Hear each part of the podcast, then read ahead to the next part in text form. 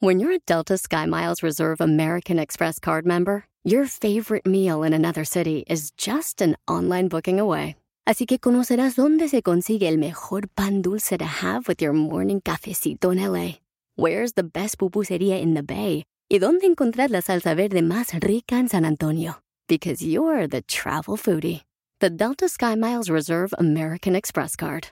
If you travel, you know. Learn more at go.amex slash you know reserve. eBay Motors es tu socio seguro. Con trabajo, piezas nuevas y mucha pasión, transformaste una carrocería oxidada con 100.000 millas en un vehículo totalmente único. Juegos de frenos, faros, lo que necesites, eBay Motors lo tiene. Con Guaranteed Fee de eBay, te aseguras que la pieza le quede a tu carro a la primera o se te devuelve tu dinero. Y a estos precios, quemas llantas y no dinero. Mantén vivo ese espíritu de Ride or Die, baby, en eBay Motors. ebaymotors.com. Solo para artículos elegibles se aplican restricciones.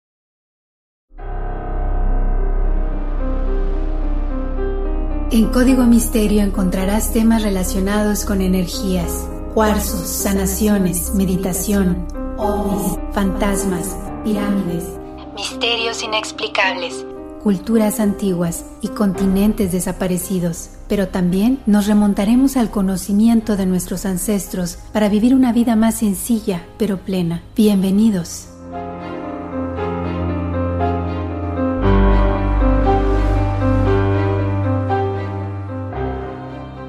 Tal? ¿Cómo están? Bienvenidos a un episodio más de Código Misterio. Les saluda Horacio Antiveros y efectivamente otra semana y otro tema de investigación a fondo. Oigan, gracias, gracias, gracias porque cada vez la comunidad de Código Misterio se va haciendo más grande. Eh, bueno, pues a pasar la voz como siempre, los invito a que les digan a todos sus amigos, a todos sus familiares, eh, no sé, compañeros de trabajo y demás, de que estamos en todas las plataformas de audio como Apple Podcast, Google Podcast, Spotify iHeart, Amazon y vienen sorpresas por ahí. Estamos, eh, bueno, colaborando ya con empresas cada vez más grandes, así que gracias por confiar en un servidor, gracias por confiar en Código Misterio. Y esto va a crecer rápidamente. Los invito, como siempre, a checar las redes sociales. Estamos en Facebook y en Instagram como Código Misterio para que vean las ilustraciones y las fotografías para la gente que me pregunta qué hora salimos con el Tarzán, estamos a las 8.30 y 8.50 de la noche en horario del oeste o las 5.30 y 5.50 horario del este a través de Radio Láser. No te pierdas los segmentos que tenemos con Radio Láser y en el programa de mi buen amigo El Tarzán y sus jaladas. Como siempre, los invito también a que chequen ya las nuevas entrevistas que estamos lanzando en la plataforma de todosporelnes.com. Vienen entrevistas con personalidades latinas de Broadway, como la mexicana Bianca Marroquín. Vienen también entrevistas con gente muy famosa de las series de Netflix de eh, La Casa de Papel o Money Heist. Así que tenemos esas entrevistas con famosos, tenemos herramientas con expertos que les van a ayudar para conseguir bienestar integral para toda la familia, con herramientas diarias precisamente con esta gente que se ha especializado en todos estos temas y por supuesto muchísimas sorpresas más. Por ahí les vamos a anunciar una, una alianza que estamos creando con unas marcas también. Estamos muy felices de que confíen en un servidor, de que confíen en este proyecto y en todos los proyectos en los que estamos ahí trabajando. Oigan, este tema de la semana está muy bueno. Ya saben que a mí me encantan todos estos temas, es mi pasión, ¿no? Y de repente les cuento algunas cosas que en lo personal me han sucedido y me encanta que ustedes también participen, que me pregunten con todo el gusto del mundo. Trato de compartir lo que yo sé, mis experiencias, lo que yo he estudiado. Si lo quieren hacer en redes sociales, adelante. Si lo quieren hacer a través del correo electrónico, es muy sencillo. Me pueden escribir a contacto arroba códigomisterio.com y ahí platicaremos y ahí trataremos de develar algunas cosas. Y ahora sí vamos a entrar de lleno con el tema de esta semana, que es ejércitos contra ovnis. Así como lo escuchan, de repente hemos visto siempre pues películas, ¿no? Típica película de Hollywood, donde se encuentran pues en una guerra sin cuartel entre los ejércitos más importantes, que normalmente es el ejército americano, bueno, precisamente contra los alienígenas, ¿no? ¿Quiénes ganan? Obviamente que los americanos. Lo hemos visto en algunas películas como El Día de la Independencia, la 1, la 2, la Guerra de los Mundos, en algunas series de televisión, en fin. Hay muchísimo material para hablar de todo esto, ¿no? Pero hoy vamos a platicar acerca de algunos de los casos reales más importantes, casos documentados, que no hemos visto en ninguna película, en ninguna serie de televisión, pero que podrían básicamente ser un hit, ¿eh? O sea, no están tan lejos de la realidad. De hecho, vamos a arrancar con el primero el día de hoy y vamos a platicar acerca de los soldados rusos que fueron petrificados tras un ataque extraterrestre. Les cuento, hay un informe desclasificado de la CIA que relata esta supuesta historia que se habría producido en la época de la Unión Soviética. En el último tiempo, como ustedes saben, a través del Internet, a través de todas estas redes sociales, muchas organizaciones, muchos organismos civiles, incluso hasta militares, bueno, han pronunciado que efectivamente hay muchas cosas que se han estado ocultando al público.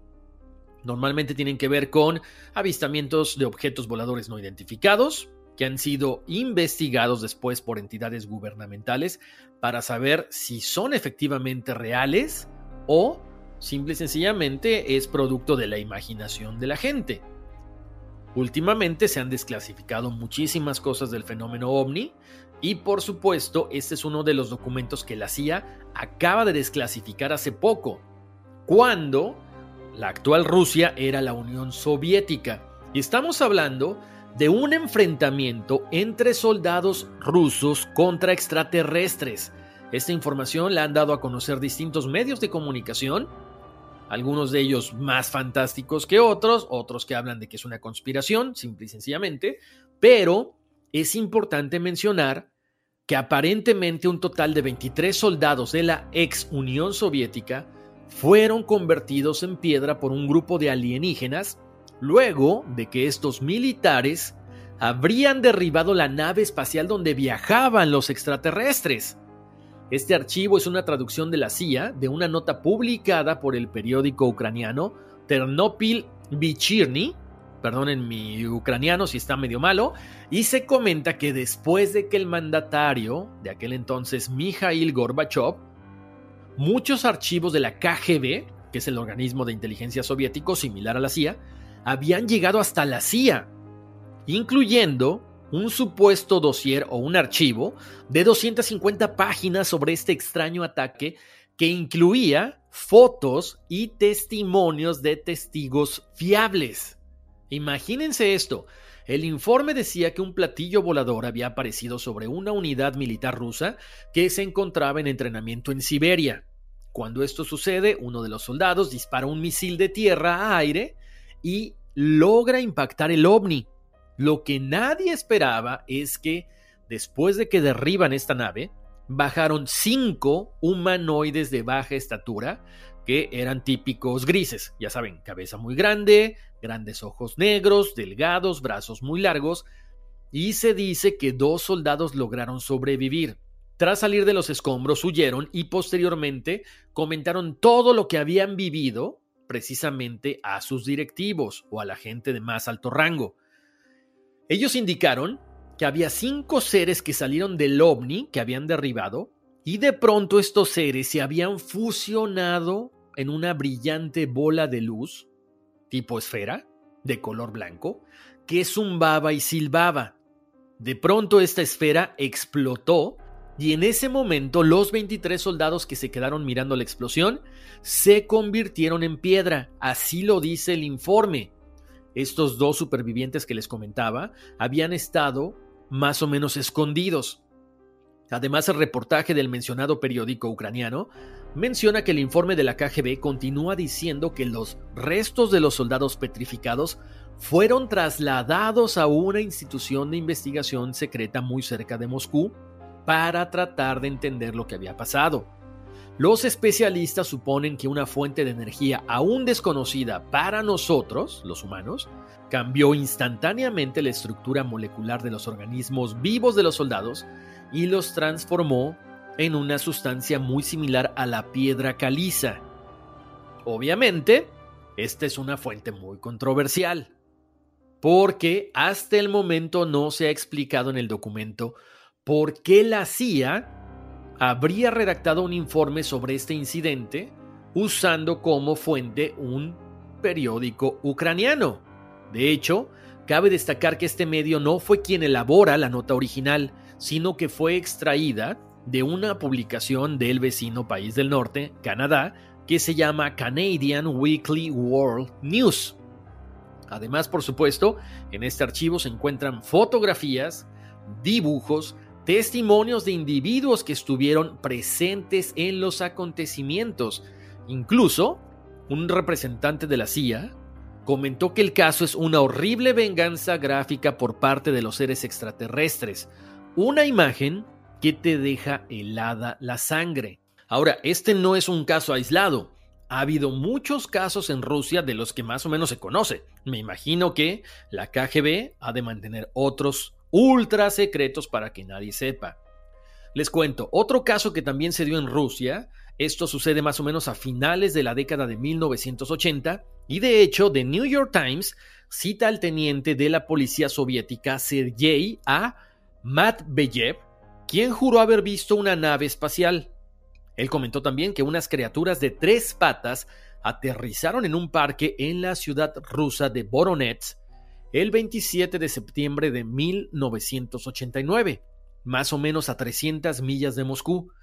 Él comenta que los ciudadanos de Voronezh informaron que una bola de color rojo oscuro, de unos 10 pies de diámetro, había aterrizado en un parque. Este teniente de la policía soviética dijo no fue ninguna ilusión óptica. Ciertamente era un cuerpo volando por el cielo. Pensó que estaba cansado. De pronto se frotó los ojos, los volvió a abrir y ahí estaba esta nave. Dice que de pronto se abrió una escotilla, salió una criatura de tres ojos que medía nueve pies de altura y además traía un traje plateado y botas de color bronce. Sale de la nave con un compañero y un robot. En ese momento comenta que forman un triángulo alrededor del robot el robot cobra vida y un niño de los que estaba presentes en este parque se espantó, salió corriendo, salió gritando y con una mirada del robot, el niño quedó paralizado. Posteriormente, los extraterrestres desaparecen, regresan a la nave y cuando vuelven a bajar traen una especie de pistola con la cual disparan al niño y en ese momento desaparece, se desintegra, no se sabe exactamente qué fue lo que pasó. Lo que sí es que este niño, después de que la nave espacial sube al cielo, aparece una vez más, o sea, es como que teletransportado otra vez al mismo parque. Se menciona que los ciudadanos de este lugar habían estado reportando avistamientos de varias naves entre el 23 y el 27 de septiembre.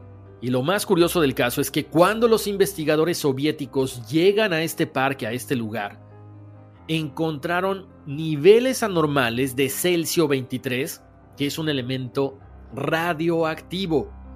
Otra de las cosas que también mencionan es que los niños que presenciaron cómo esta nave baja, cómo salen estos seres, todos coincidieron en la misma descripción cuando se pusieron a dibujar lo que habían visto. Los niños comentaban que era un objeto con forma de plátano, que había bajado del cielo.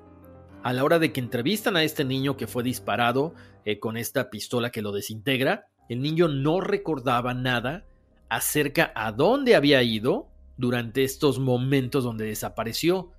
De hecho, el ministro del Interior local dijo que si la nave volvía a aparecer, enviarían al ejército rojo para investigar el evento.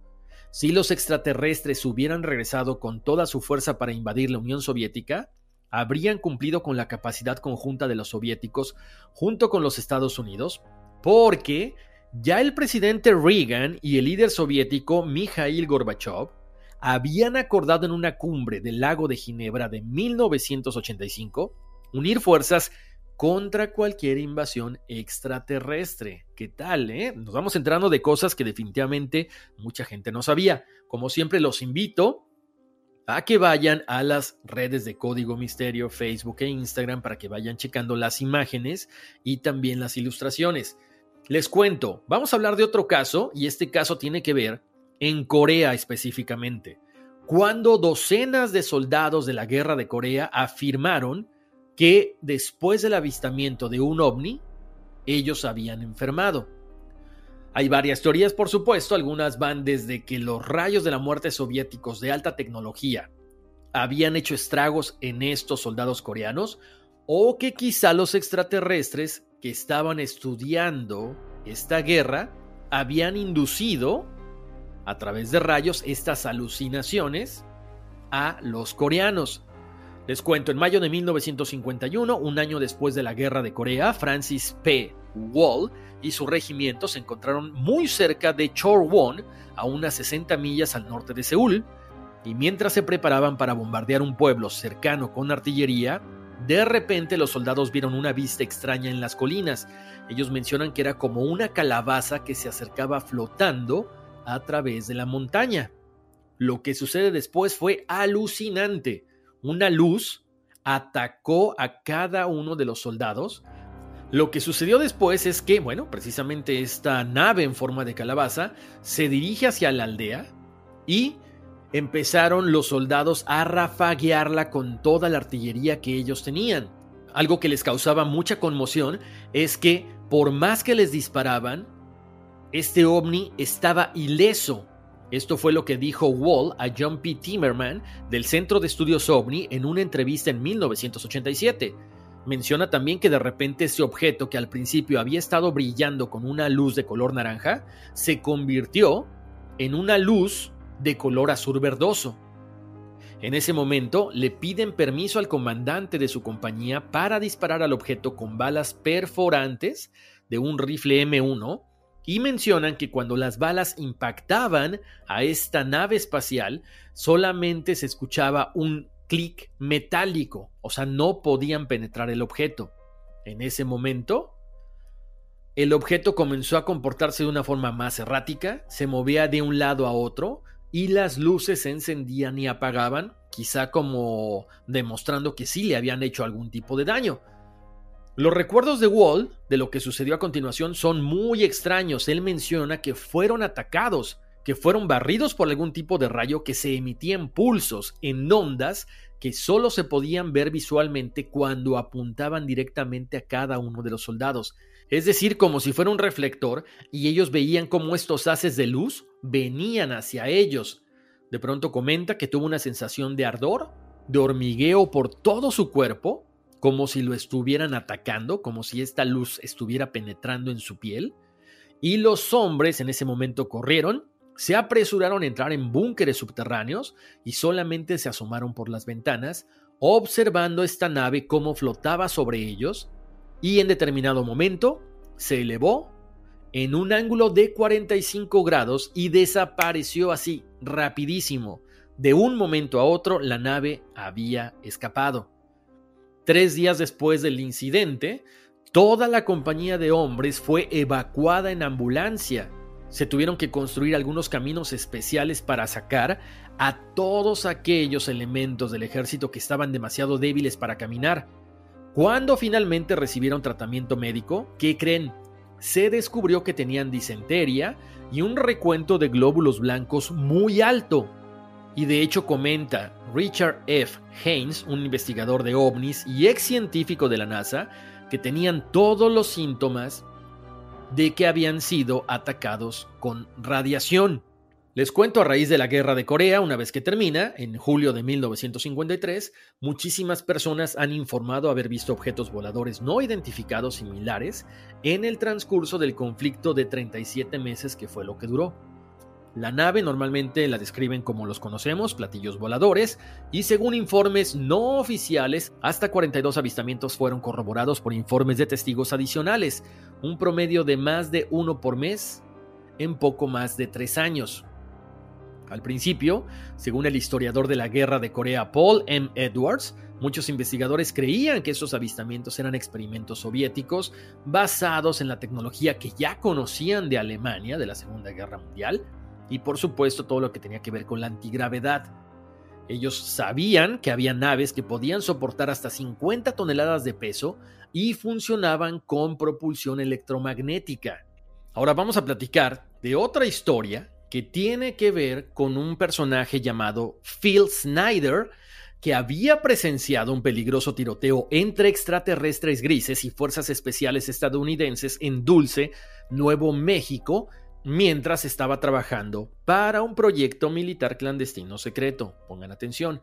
El informe que cita un testigo también agregó que más de 60 civiles y soldados murieron después del tiroteo con estos seres grises afirmó que los extraterrestres avanzados usaban pistolas de plasma y que además eran mucho más poderosos que las fuerzas especiales de los Estados Unidos.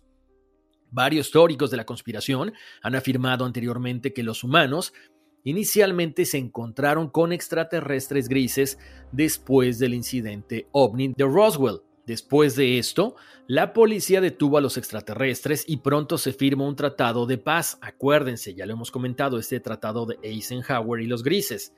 Pero Snyder argumenta que las cosas tomaron un giro inesperado entre extraterrestres y humanos y esto finalmente resultó en la batalla de Dulce.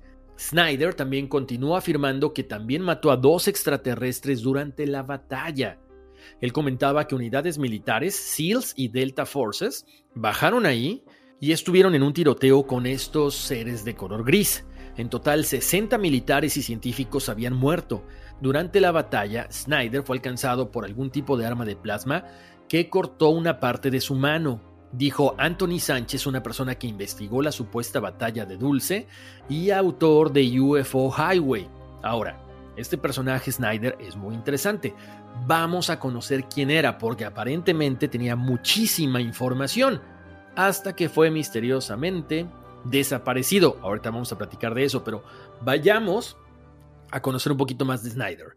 Este tipo, bueno, era uno de los agentes de la comunidad de inteligencia más envuelto en proyectos para el gobierno de los Estados Unidos, especialmente todos aquellos que tenían que ver con la CIA, la NSA o cualquier cúpula de la comunidad que tenía que ver con construcciones subterráneas que se hacían en Estados Unidos.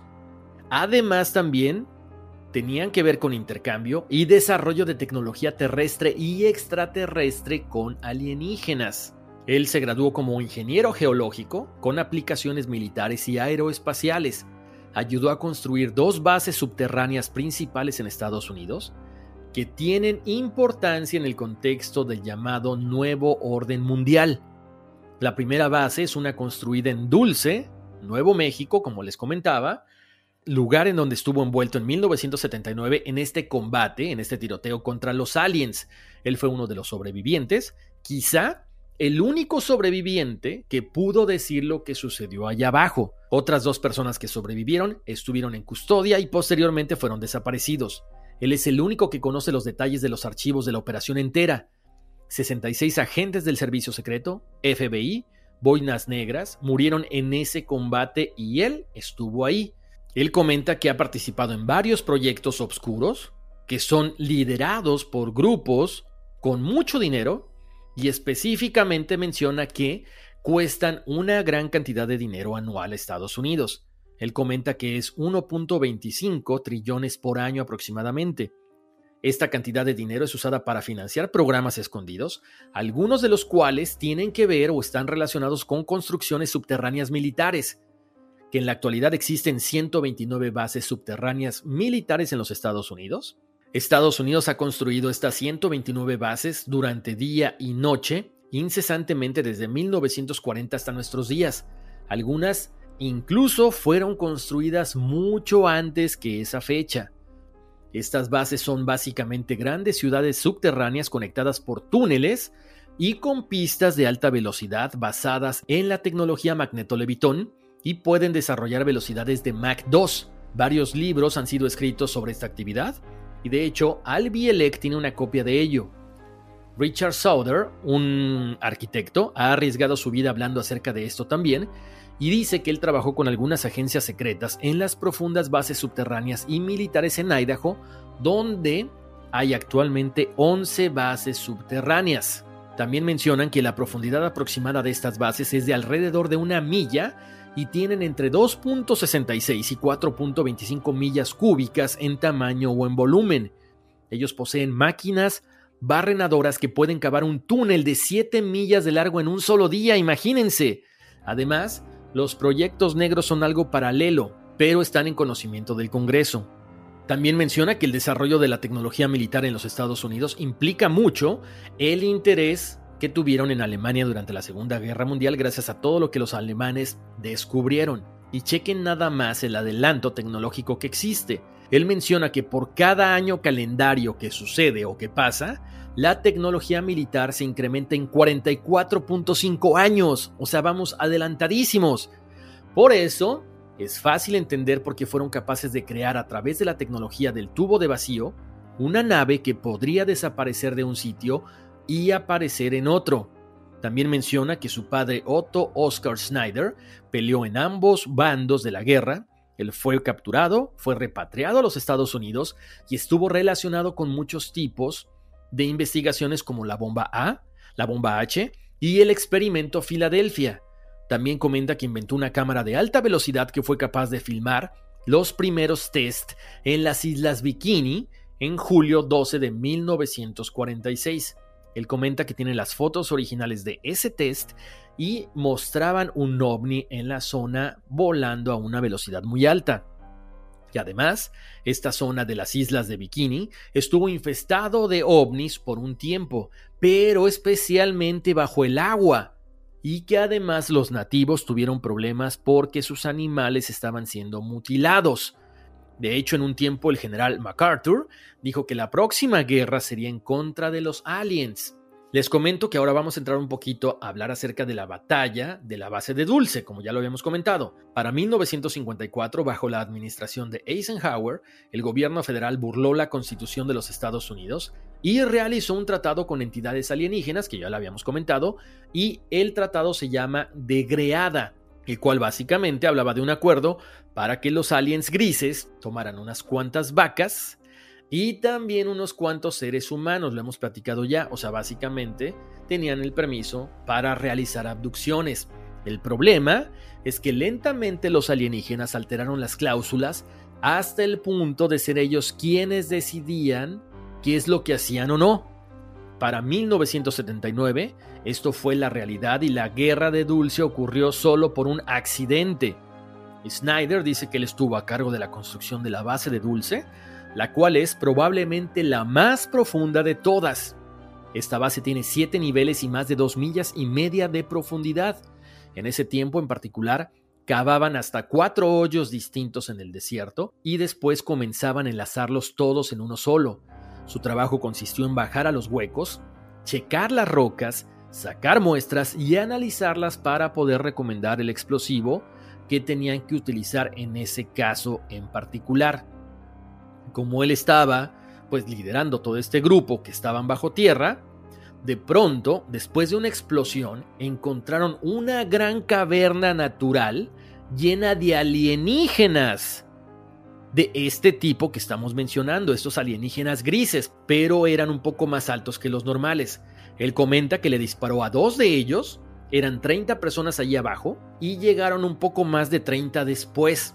Todos fueron asesinados porque fueron sorprendidos por los alienígenas. Al final lograron desalojar a estos seres grises, pero mientras tanto, bueno, ya habían cometido la atrocidad de matar a más de 60 personas. También comentó que más tarde encontraron rastros y señales de que estaban viviendo ahí abajo estos alienígenas desde hacía muchos siglos, quizás un millón de años. Esto podría explicar los testimonios de los antiguos astronautas en las historias o leyendas. Él comenta que consiguió una de sus armas, las cuales eran como una caja adherida a sus cuerpos, y esa caja le provoca un hoyo en su piel cuando dispararon, y le inyectó una gran dosis de radiación de cobalto, por lo que después le dio cáncer. Él dice que nunca estuvo interesado en la tecnología de los ovnis hasta que comenzó a trabajar en el área del norte de Las Vegas, Después de dos años de recuperación del incidente de Dulce, comenzó a trabajar para Morrison Knudson, EG&G y otras compañías. También comenta que en el Área 51 se probaban todo tipo de extrañas naves y todos conocían la historia del físico Robert Lazar, quien estaba encargado de descifrar la propulsión de las naves alienígenas. Siete meses después de que todo esto se da a conocer a la luz, misteriosamente, Phil Snyder fue encontrado en su departamento con una cuerda de piano atada a su cuello, pero también tenía rastros de que había sido torturado, de manera que esto evitara que otros implicados en este caso fueran a soltar información. Por supuesto, esta noticia no trascendió y simple y sencillamente quedó ahí con la muerte de Phil Snyder.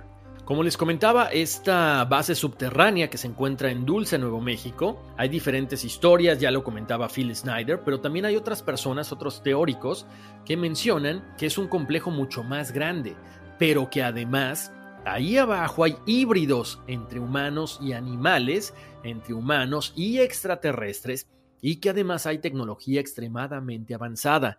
Incluso, como lo habíamos dicho, bueno, pues había sido escenario de un enfrentamiento entre seres humanos y estos alienígenas. Muchos, muchos conspiranoicos, de hecho, le llaman el Roswell del norte de Nuevo México. Las primeras afirmaciones, como les comentaba, eh, se remontan más o menos a la década de 1930, pero los rumores de intervención extraterrestre en el área comenzaron a ganar terreno en la década de 1970, cuando un ex policía estatal de Nuevo México llamado Gabe Valdés documentó inexplicables mutilaciones de ganado en el área, según el periódico Santa Fe New Mexican. En una entrevista de radio Valdés dijo, la evidencia quedó allí. Los depredadores no dejan máscaras de gas, barras luminosas ni basura de radar. Todo lo que encontramos fue muy extraño. Incluso también el oficial Valdés afirmaba que había visto naves espaciales sofisticadas de color negro y muy silenciosas, y que en una ocasión descubrió dentro de una vaca un feto, pero no era un feto de ternera, era una cosa muy rara que parecía humano, un mono o una cosa como una rana. No tenía huesos en la cabeza, estaba lleno de agua. Por lo tanto, él comentó que quizá las vacas que estaban ahí estaban incubando bebés alienígenas Incluso Tim Anderson, un exoficial de la policía de Dulce, afirmó haber visto un ovni en la ciudad a final de la década de 1990. Dice que iluminó todo el valle y simplemente desapareció entre las rocas. Aparte de lo que ya habíamos platicado de Snyder, hay otra persona que también se dedicó, bueno, a alimentar la teoría de conspiración acerca de la base de Dulce, y este hombre se llama Paul Benewitz. Él tenía un doctorado en física y se convenció de que las mutilaciones de ganado en la zona eran el resultado de la intervención extraterrestre. Luego, comenzó a captar señales electrónicas interceptadas muy cerca de la base de Dulce, dijo que provenían del subsuelo y se dirigían hacia un objetivo en lo alto del cielo. Para los años 80, estaba difundiendo activamente los rumores de una instalación extraterrestre en Dulce, Nuevo México. O sea que como vemos, Aparentemente, sí hay esta base ahí. Y bueno, vayan checando todas las imágenes que tenemos ahí en las redes sociales de Código Misterio, Facebook e Instagram, porque está alucinante todo esto. Ahora, les voy a comentar otra historia, otro enfrentamiento entre militares y ovnis, que bueno, en, este caso es un policía, y este asesinó a un alienígena aquí en New Jersey. Yo no sabía que estaba por acá por mis rumbos. Resulta ser que el mayor retirado de la Fuerza Aérea, George Filler III, un ex oficial de inteligencia condecorado de la Fuerza Aérea, pues mató aparentemente a un alienígena. Él comenta que en una noche fría, en 1978, cuando una criatura bípeda, descrita más o menos como de cuatro pies de altura y de color marrón grisáceo, con una cabeza muy grande, brazos largos y cuerpo delgado, fue asesinado a tiros de cinco disparos con una pistola calibre 45 de un oficial de policía. Este oficial había estado originalmente en una camioneta, conduciendo por el desierto de la base en busca de una extraña aeronave que volaba a baja altura y que había sido observada pasando por el espacio aéreo de la instalación militar aproximadamente a las 2 de la mañana. Aproximadamente a una hora de camino, el soldado se dio cuenta que la nave, de forma ovalada y que emitía una luz de color azul verdoso estaba flotando directamente sobre su vehículo. Fue cuando la criatura se dejó ver, iba a pie. En ese momento, el soldado se espantó, sacó su arma y le ordenó al alienígena que se detuviera. Como no lo hizo, disparó. Según el mayor, el presunto extraterrestre cayó herido con las balas y desprendía un olor muy parecido al amoníaco.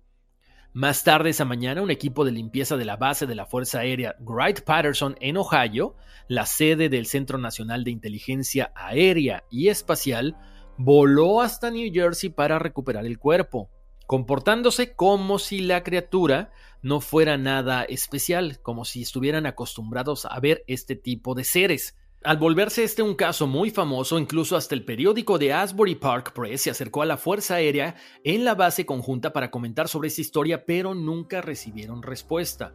Otra de las cosas que comenta el oficial Filler es que cuando llega a la base antes del amanecer para preparar su sesión informativa diaria de inteligencia a las 8 a.m. para sus oficiales superiores, la seguridad se había reforzado se le negó el acceso. También dijo que entrevistó a algunos de los testigos de la escena para un informe sobre lo sucedido, porque él estaba obligado a presentarlo, pero dice que se le negó el acceso a la base. Además, nunca se le autorizó ver fotos de este extraterrestre. De hecho, comenta que la Fuerza Aérea clasificó todo como alto secreto y silenció a los testigos mediante restricciones de seguridad nacional y también por medio de la intimidación. De hecho, comenta que la Fuerza Aérea ha negado todo acerca de este caso. Interesante, ¿no? Imagínense, el haber sido capaz de dispararle a una alienígena y que después no fuera ni siquiera capaz de tener acceso a las fotografías, ni a poder hacer un informe de todo lo que había sucedido. Oigan, voy a tomar otro caso del cual ya habíamos platicado en otro episodio de Código Misterio, pero también es un enfrentamiento y tiene que ver con Rusia. Habíamos platicado que el lago Isikul siempre ha sido un tema muy escabroso para los rusos. De hecho, hay muchas historias alrededor de todo esto, y específicamente a mediados de 1930, el investigador enfocado en lo paranormal, Ilya Grabowski, estudió una serie de acontecimientos que habían sido denunciados a los alrededores del lago Isikul. El primer contacto de Grabowski con la región vino después de entrevistar a un nativo de la zona, aunque en un principio el hombre se mostró reacio de contar cualquier cosa relacionada al lago, terminó contando cómo los habitantes creían que existían cuevas ocultas en el lago y las montañas. Este hombre también relató cómo un día, mientras pescaban con sus amigos en la orilla noroeste del lago, vieron una cueva. No tuvieron acceso a esta, pero al día siguiente regresaron con cuerdas, linternas y picos. Durante la exploración en las profundidades de la cueva se toparon con tres esqueletos humanos que superaban los 3 metros de altura. Alrededor de ellos había un amuleto de plata con una forma similar a los murciélagos. Esta historia se complementa con la leyenda local de Kirguistán, donde se habla de una ciudad perdida que se hundió en el lago Isikhul. Su último gobernante fue el rey Osones, un gigante de orejas largas, y según la leyenda este ser era capaz de volar a través de las montañas en segundos. Los hombres tomaron los amuletos, pero jamás volvieron a tocar el tema, ni le contaron a nadie de su experiencia. Después funden las joyas para venderlas, pero se quedaron con un pequeño fragmento como recuerdo de esta aventura. Obviamente no hay ninguna imagen de este fragmento hasta la fecha, pero Grabowski escribió en sus informes que científicos soviéticos estudiaron este pequeño fragmento de metal, pero no pudieron determinar la fecha de la creación. El investigador también revisó archivos locales en busca de más información y es cuando se topa con la primera mención hecha de criaturas gigantescas. Él comenta que la historia data de mediados de 1800 y habla de un grupo de niños de Georgia que para la fecha formaban parte del imperio ruso. Estos pequeños estaban buceando en este lago Isikul en busca de mejillones y en su camino se toparon con una cueva submarina cerca de la montaña y encontraron unas criaturas que los hicieron huir despavoridos del lago. Hay que mencionar que Grabowski nunca encontró la cueva, o al menos eso es lo que dice. Les cuento, vamos a entrar de lleno ahora sí en la historia del ejército que se enfrenta a estos seres. Durante un ejercicio de los hombres rana en el lago Baikal, los buzos se toparon con un grupo de humanoides con cualidades acuáticas, pero que eran enormes, a pesar de que estaban nadando en aguas heladas, estos seres no llevaban trajes protectores. Los buzos estaban a 45 metros de profundidad, pero ninguna de las criaturas llevaba algún tipo de equipo de buceo, solamente una especie de casco de forma esférica. Este suceso llevó a líderes militares soviéticos a realizar una expedición para capturar a las criaturas. Esta maniobra fue documentada por el veterano de guerra Mark Steinberg quien investigó el caso, y menciona lo siguiente. A medida que los hombres rana trataron de cubrir a la criatura con una red, todo el equipo fue propulsado o aventado fuera de las aguas profundas hacia la superficie por una fuerza poderosa. debido a que el equipo autónomo de los submarinistas no permite salir a la superficie.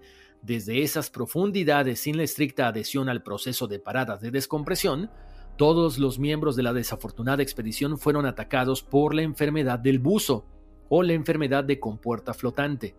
El general de Mayanko del servicio militar soviético fue trasladado a la base militar de Kul a causa de este evento. Su misión era informar a los funcionarios locales sobre el peligro de interactuar con estos humanoides gigantes subacuáticos. Eso confirma que el gobierno soviético estaba al tanto de que estos seres habitaban tanto el lago Baikal como Kul. Las fuerzas de ingeniería del Ministerio de Defensa enviaron un boletín al cuartel general de la región militar de Turkmenistán donde mencionaron otros lagos donde también se han reportado seres humanoides muy similares. Y de hecho, también se habían visto discos voladores no identificados y esferas luminosas que ascendían y se sumergían en las profundidades. De esta forma, pueden suponer que el fenómeno de los humanoides gigantes en el lago Isikul no es algo singular, sino que es mucho más complejo. Toda esta información fue respaldada por la admisión del escritor ruso Mikhail Demidenko. Después de estudiar todo lo relacionado con el tema, recordó su visita al lago Baikal en los 80 durante una misión de la Unión de Escritores de la Unión Soviética. Ahí los pescadores de este lugar le contaron que fueron testigos de cómo los buzos salieron despedidos del agua con gran fuerza hasta casi 9 metros de altura. ¿Cómo la ven? O sea, ya hemos visto que sí hay muchos avistamientos, me imagino que hay más, pero de los cuales poco se da a conocer.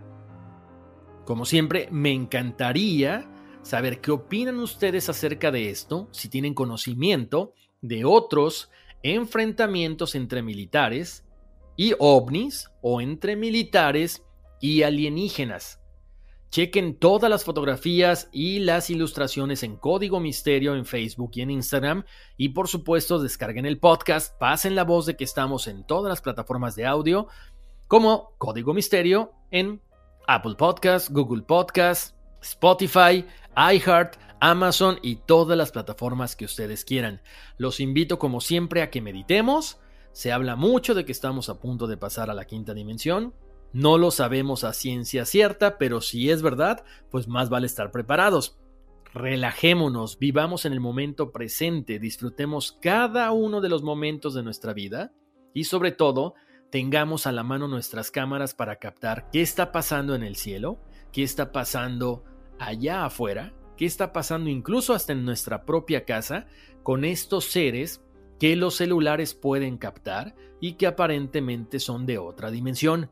Como siempre, les agradezco mucho que me hayan acompañado en Código Misterio, les mando un abrazo, muchas bendiciones y vámonos, que aquí espantan.